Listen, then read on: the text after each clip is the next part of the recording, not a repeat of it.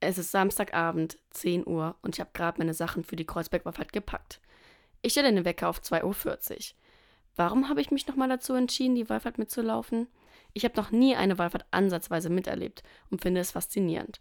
50 Kilometer laufen die Teilnehmenden am ersten Tag. Deswegen beginnt der Tag früh.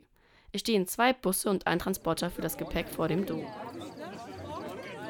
Nach und nach kommen immer mehr Menschen, die sich gegenseitig begrüßen und die Gepäck beim Transporter abgeben. Die Messe zum Startschuss der Wallfahrt beginnt um 4 Uhr. Das Neumünster ist voll. Nach der Messe geht es sofort los. Ich reihe mich neben meiner Kollegin Julia in der gemischten Gruppe ein. Sie ist ebenfalls zum ersten Mal dabei. Die Gründe dafür sind unterschiedlich. Einmal, um das mal mitzuerleben, dieses Gefühl in der Gemeinschaft, da auf den Kreuzberg zu laufen und dann auch mal als Challenge zu schauen, schafft man das, die Anzahl der Kilometer und dann natürlich auch, um vielleicht mal in sich zu kehren, nachzudenken, zu beten. Während andere gerade vom Feuer nach Hause gehen, brechen wir auf. Die erste Steigung lässt in Würzburg nicht lange auf sich warten. Mit Gesängen, Gebeten und Begegnungen bestreiten wir den Weg Schritt für Schritt. Der Sonnenaufgang ist mein Highlight des Tages. Wir sehen, wie sie über den Feldern aufgeht und können sogar die einzelnen Strahlen erkennen. Viele erfahrene Wallfahrende geben uns Neulingen Tipps, worauf wir achten sollen. Ja, auf die Füße, ne?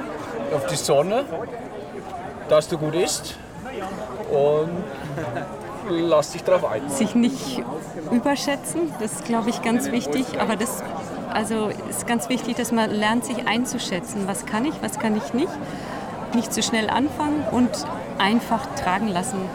Sich tragen bzw. treiben lassen, das höre ich oft in den Tagen. Ich denke jedoch sehr viel an die Schmerzen in meinen Füßen und in meinem Rücken. Wir alle sind in der letzten Pause vom ersten Etappenziel ziemlich fertig. Wie die Fußballerinnen in der Verlängerung. Der Ehrgeiz ist jedoch da. Und dann ist es geschafft. 50 Kilometer bis nach Euerdorf.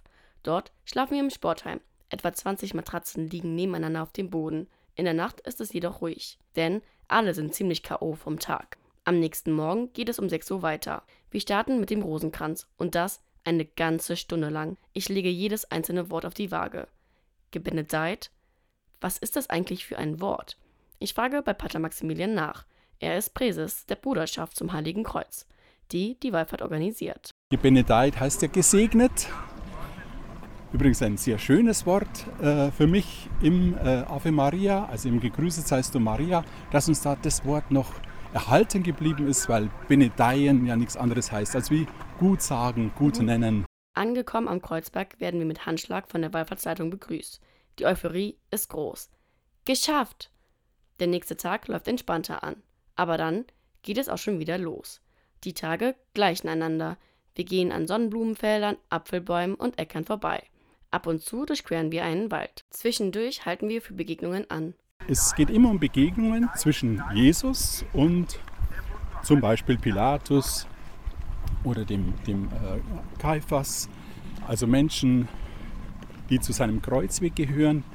Und da wollen wir jetzt fragen, ja, wie begegnet Jesus uns heute? Und was ist für uns die Botschaft, die Jesus uns heute weitergeben will? Nach fünf Tagen ist es endlich soweit und wir kommen nach 180 Kilometern wieder in Würzburg an. Der Empfang ist sehr herzlich. Menschen stehen mit Blumen am Straßenrand und begrüßen die Heimkommenden mit lächelnden Gesichtern. Bei den einen oder anderen sieht man noch Tränen in den Augen, als sie ihre Lieben umarmen. Auch die Ankommenden sind sichtlich berührt. Wir hatten genug Zeit, um über viele Dinge in unserem Leben nachzudenken. Manche haben auch den einen oder anderen Ballast auf dem Kreuzberg hinter sich gelassen. Das und die körperliche Erschöpfung sieht man in den Gesichtern der Heimkehrenden. Ich ähm, habe mich gerade noch mal umgedreht und, und war total emotional, wenn ich dann gucke, so geschafft. Ich weiß nicht, vor fünf Tagen sind wir hier gestartet und es ist so viel passiert, es ist so schön gewesen.